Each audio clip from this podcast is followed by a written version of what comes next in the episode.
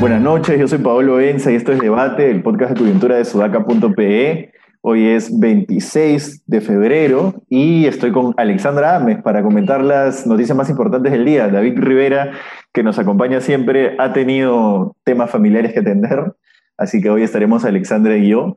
Bueno, lo primero a comentar es los anuncios que acaba de terminar de, hacer el gobierno. ¿no? Voy a destacar dos, porque el oxígeno ya es un anuncio que viene de días pasados. ¿no?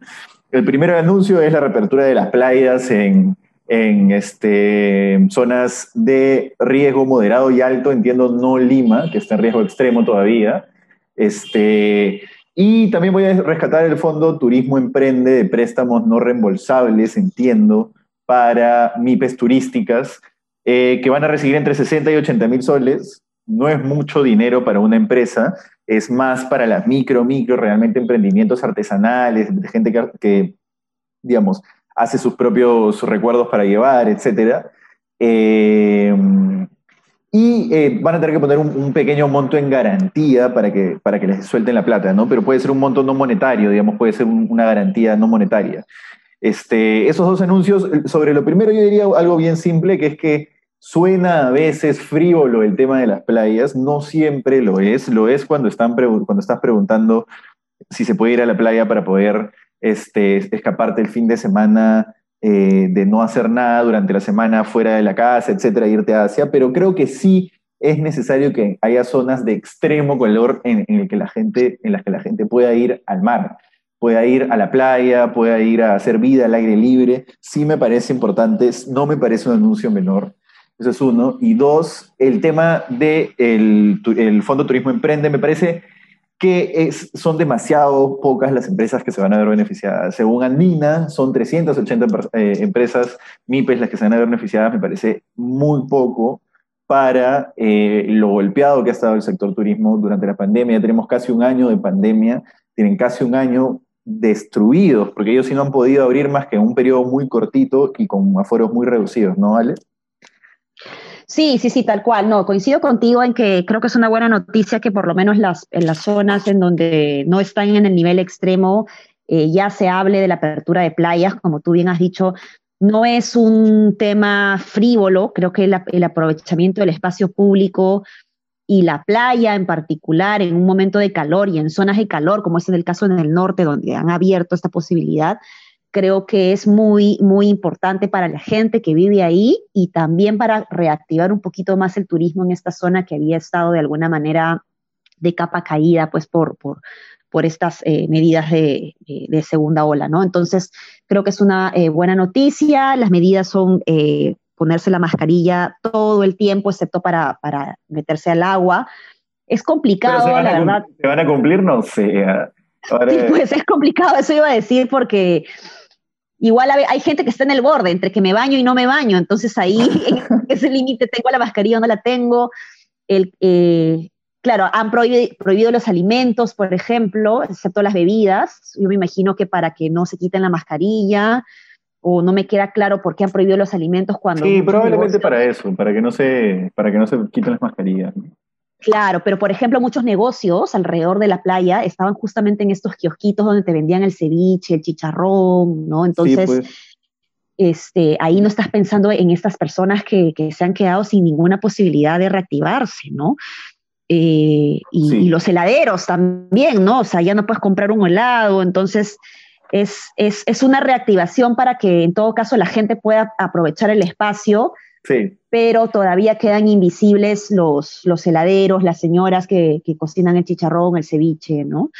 En, esta situación. Pero es un avance, es un avance. Van a empezar a salir esas personas que se queman con la mascarilla en la playa, que tienen mitad de la cara. Ah, sí, sí, sí, sí. Es verdad, de todas maneras va a pasar eso, claro. Por supuesto. Y bueno, y, y las MIPES, pues sí, este, qué bueno que se pueda hablar de, fondos. Ahora estos fondos entiendo que son incentivos para reactivar a través de, mm, es una especie de fondo concursable, me pareció escuchar, o, o, sea, es decir, uno postula su iniciativa y te dan este dinero. Entiendo que es un fondo no reembolsable. Sí, sí, sí, y concursable, se, se postula y concursable, ¿no? Entonces, esto es interesante porque promueve que la gente piense en nuevas ideas eh, de, de, negocio, de reactivarse. Entonces, claro, no se va a beneficiar a tantas, ¿no? Como tú bien has dicho, son 380, pero como es a través de un fondo concursable, creo que puede promover un poquito y depende cómo lo maneje ahí el Estado ya desde el punto de vista de la implementación. Eh, la creación de, formatos innovadores que, se suele hacer a través de, estos fondos que se crean en Produce, ¿no? Entonces, puede ser interesante, ¿no? La escala de beneficio es, es pequeña, pero también es un avance porque el turismo pues ha sido el sector más golpeado. Sí, pero me sigue pareciendo excesivamente pequeño. Es decir, el, turismo ha sido abandonado. Nosotros cuando hicimos un artículo en noviembre, entrevistamos a un artesano de Cajamarca que nos decía acá, se mataron de risa cuando fuimos a la municipalidad a pedir apoyo, créditos, lo que sea. Nada, nos dijeron, nos dijeron dedíquense a otra cosa porque esto va a estar cerrado por buen tiempo, ¿no? Entonces, mira, mucha gente vive esto. Yo creería que el, 27 millones es, quizás el impedimento sea la implementación, ¿no? O sea, hacer un concurso para más debe ser más complicado, por más plata, para más emprendimiento. Pero bueno, ojalá sí sirva, ojalá sirva al menos lo que, lo que pueda. ¿no? Eso es uno. Dos, eh, otro tema importante ahora es la exclusión de dos candidatos eh, en primera instancia George Forsyth, eh, pasó una cosa bien rara, que a mí me parece bien rara, que si es que uno piensa mal, vería como que el Jurado Nacional de Elecciones le quiso dar poco tiempo al Jurado Electoral Especial Lima Centro para que se pronuncie, porque lo que hizo fue em, em, publicar súper cerca el plazo último para excluirlo y decirle al JE que tenía que buscar pruebas idóneas para volver, digamos, a excluirlo en primera instancia para que vuelva a pasar a segunda instancia. ¿no? Entonces, el jurado electoral especial de Lima Centro se ha movido bien rápido. O sea, parece como, o sea, si uno lo ve de fuera y uno lo ve, digamos, con ciertas fuentes, parece como que el jurado electoral especial de Lima Centro quiere, quiere excluirlo y el jurado nacional de elecciones no. Y bueno, la otra exclusión es la de López Aliada, que, bueno, a mí me suena esa exclusión que es cuando ve un, un candidato creciendo este, siempre pasan estas cosas, ¿no? Eh, él dijo que eh, iba a donar su sueldo de presidente y no se pueden prometer dádivas, ¿no? Eh, mira, yo no sé si, si eso sea razón suficiente como para excluir a alguien, ¿no? Por más que no quisiera en mi vida que gane el señor López Aliada, no sé cómo lo es. Sí, y de hecho yo no recordaba que era exclusión, yo entendía que es una multa para, para la, mm, para el partido. Pero claro, no, pues si, si es exclusión, como dicen, eh, realmente tenemos que revisar los, los, procedimientos, eh, que, la, reglamentación que tiene el, el, Jurado Nacional de Elecciones en su proceso electoral, porque lo drástico no necesariamente nos va a asegurar la calidad de partidos que esperamos, ¿no? Creo que el jurado aquí está olvidando que esta, estas reglas que se hacen dentro del proceso electoral se hacen con un objetivo específico y lo que ellos se tienen que preguntar es, esto que estoy creando yo, esta regla que estoy creando y este motivo de exclusión, este causal de exclusión, al ponerlo de esta manera, estoy ayudando a tener mejores partidos, mejor calidad de partidos. Entonces, si esto no está ayudando a que realmente mejore la calidad de los partidos, realmente yo no le encuentro mucho sentido, ¿no? Yo creo que termina siendo demasiado desproporcional la norma. Yo particularmente tengo eh, eh, no, no, no soy para nada cercana a las ideas de López Aliaga, me ha parecido terrible además lo que ha dicho eh, sobre el día de ayer sobre Ana Estrada. sobre Ana Estrada, ¿no? La forma como se expresó y la forma como se expresa me ha parecido asqueroso, no encuentro otra palabra cuando habló también de, la, de las niñas adolescentes embarazadas y que les iban a, que les ofrecería un hotel para que estén ahí como si las niñas lo único que quisieran después de haber sido violadas es estar en un hotel, ¿no? O sea, eso es lo que no, no, no me queda claro eh, qué, cosas suceden cochinas en su cabeza para, para, expresarse de esta manera sin ninguna vergüenza, ¿no? Entonces, eh, marco totalmente mi distancia con su forma de pensar, muy desproporcionadas, eh, las que está dando el jurado y que además pues no están cumpliendo el objetivo que se espera, como digo, que es tener mejor sistema de partidos, asegurar un proceso electoral este, que, que, funcione, ¿no? Es, un, es un patán, me parece que es un patán que se ha zurrado en todo el proceso, en las reglas de juego, pero tienen que haber otras formas, ¿no? El, tema con López Aliada a mí me parece preocupante porque hay mucha gente que eh, en el fuero interno y con mucha vergüenza hacia afuera piensa con, con, las mismas ideas que él expresa. Este, y para una persona poder abrazar ese tipo de pensamientos vale mucho y esa gente vota. Entonces sí creo que mucha gente puede ver en López Aliaga, ah, él puede decir, por más que mienta, por más que diga cosas inaceptables, ah, pero él dice esto y tiene el poder suficiente para decir esto que yo no puedo decir. Entonces, a través de él, a través de mi voto por él, puedo abrazar estas ideas que, digamos, de las que me avergüenzo o que la sociedad me rechaza, pero que igual tengo. No, no, no todos los planteamientos políticos de las personas son racionales 100%, sino hay muchas cosas que ellos Claro, que, claro. que la gente piensa, pero que no necesariamente está dispuesta a decir públicamente, ¿no? Y que alguien lo diga, creo que sí es peligroso para un montón de gente que está dispuesta a abrazar un candidato y aceptarle ciertas cosas, porque dice otras que ellos, con los que ellos sí coinciden, ¿no? Entonces, bueno. sí, no, qué bueno que menciones eso, Paolo, porque eso me recuerda a, a, a Trump. Sí, pues. Cómo toda esta sociedad del odio en Estados Unidos se ha fortalecido en estos años, ¿no? Hace cinco años antes de Trump eran mal vistos y ahora están mucho mejor posicionados, ¿no? Y eso es justamente porque han tenido un presidente que piensa como ellos, ¿no? Sí, sí, sí. Bueno, he tenido una mala visión, un mal viaje el otro día pensando en, en Bolsonaro, en López Aliaga como presidente y yendo a visitar en una visita oficial a Bolsonaro y los titulares de la prensa que sean el político que dijo que quería ser el Bolsonaro peruano, finalmente saluda a su ídolo. He tenido un, mal viaje horrible pensando en ese tipo de cosas. No, no, no, pero pucha, a ver, vamos a ver. Yo creo que en las próximas encuestas, ¿cuándo sale la encuesta de Ipsos? Ya creo que una semana, debería ¿no? Salir pronto, Sí, debería salir pronto. Ojalá, ojalá haya un crecimiento, pero porque va a haber un crecimiento, sin duda. Sí. Creo que se le puede anticipar, ¿no? Pero hay un crecimiento de la, a la par con algún, algún otro candidato que no sea Lescano, ¿no? Una segunda vuelta entre, entre Lescano y López Aliaga sería nefasta. Ahora, eso sí, el bastión de López Aliaga es bastante, bastante de personas ricas. Entiendo que en el AB tiene la mayoría de sus porcentajes y baja considerablemente al CDE. Eh, pero bueno, hay candidatos que empiezan así y luego crecen. PPK, por ejemplo, ¿no? Claro, claro, sí, por supuesto. pero no, a mí me preocupa porque además no se puede, yo, como tú sabes, yo soy politóloga y, me gusta trabajar mucho con tendencias para hacer probabilidades, proyecciones. Mm. Y la verdad que con las elecciones no se puede, con la intención de voto no se puede, porque esto no es un crecimiento lineal, esto es exponencial, en una semana puede cambiar totalmente todo, entonces eh, eh, no, se puede eh, predecir correctamente con, con, un contexto donde tenemos el 80% de los candidatos y no más con menos de 5% de, de, intención de voto, ¿no? Sí, y factores preliminares para una subida sí se están alineando, ¿no? O sea, el tipo tiene cada vez más pantalla, tiene cada vez más pantalla. No estamos hablando ya de grupos de WhatsApp, estamos hablando de pantalla caliente, antena caliente, ¿no? Entonces el tipo sale en televisión mucho. Ese es el, el, origen perfecto para una subida este, grande, ¿no?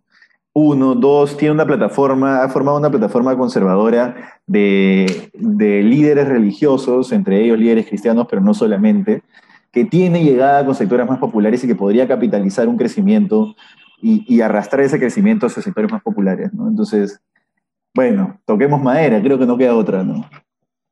Sí, pues así es, así es. Y lo último es que eh, Manuel Merino, el inefable Manuel Merino, ha dicho un medio local del, del norte, este, que Vizcarra le hizo brujería, que le hizo, le dejó un gallinazo en la oficina cuando él entró a, Palacio y que Vizcarra es un tipo que no tiene este perfil católico, algo así. Este, yo creo que Merino debería dejar de hablar. yo creo que Merino realmente debería dejar de hablar. Pero bueno, no, digamos, no lo digo como una censura, el tipo va a poder hablar y que pueda hablar bacán, pero creo que debería dejar de hablar eh, por una decisión inteligente política, ¿no? El tipo solamente se sepulta una y otra vez, pero bueno, no sé. Sí, yo no entiendo, no le da vergüenza salir a hablar, pero también me trato de poner en sus zapatos de, de este personaje y yo me imagino que más bien él cree que saliendo a hablar va a limpiar su imagen, ¿no? Sí. Y, termina embarrándola más porque, bueno, termina quedando mal con todas las cosas que dice porque trata de justificarse, todo el tiempo está tratando de justificarse cosas, al punto pues que ahora ha mencionado esto de la brujería que ya pues no es totalmente anecdótico, ¿no? Sí, pero, Alguien tiene que pero si él sale en medios, si él sale en medios es porque, porque lo llaman, ¿no? Sí, pero alguien debería decirle como alguien le dijo a Mecha Arauz, ya perdiste. o sea, ya perdiste. Guárdate. Ya está. Ya acepta, sé un político inteligente al menos en un periodo de tu vida. Ya perdiste. Ya lo único que vas a hacer saliendo a hablar es desestabilizar, y generar odio, generar rechazo. No solo se figura, probablemente sea parte de Acción Popular, aunque sea más marginal eso, ¿no? Entonces, Dios mío, sáquenlo o, díganle que por favor no salga más. ¿no? Creo que, que más allá de cualquier tipo de censura, eso no es ningún tipo de censura en el sentido de que esperaría que ningún canal lo llame, ¿no? Bueno, sí, pues si lo quieren llamar, que lo llamen, pero alguien debería decirle a él, Manuel, por favor, guárdate, ¿no? Claro, sí, sí, sí, sí, sí, definitivamente no le hace, no le hace nada bien a él, ¿no? Y, sigue generando pues este recuerdo de, todo lo que pasó, ¿no? Y que, que no le hace nada bien tampoco a su partido, ¿no? Oye, y lo último que quería comentar es que eh, hoy día la ministra dio una cifra de vacunados del personal de salud de 300 y pico mil y luego se la corrigió a la baja, 200 y pico mil, según informa RPP.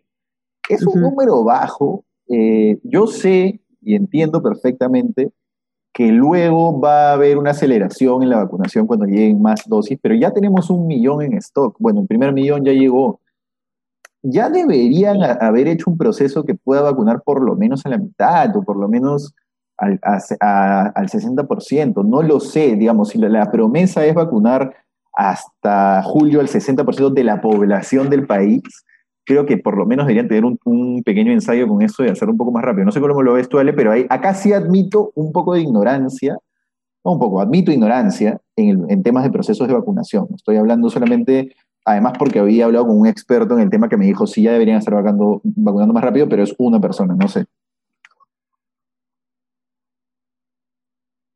Sí, hay, dos factores acá que juegan mucho eh, para proyectar eh, si vamos a llegar o no a, la meta o, qué tanto podemos eh, vacunar al 60% de la población. Y, el primero es que ahorita en este momento la, la, velocidad en la que se está vacunando no es tan grande porque estamos trabajando todavía con la primera línea, ¿no? Entonces no hay todo un despliegue para salir a la calle, digamos, o sea, a la calle no es que vas a hacer con tu vacuna en la mano, pero, o sea, para, ya salir a la calle a vacunar a, ciudadanos, ¿no? O sea, a, poner los, puestos, donde lo vas a hacer, la difusión, la campaña, el orden de cómo va a ser, es, un despliegue mucho más grande cuando lo haces de manera ciudadana.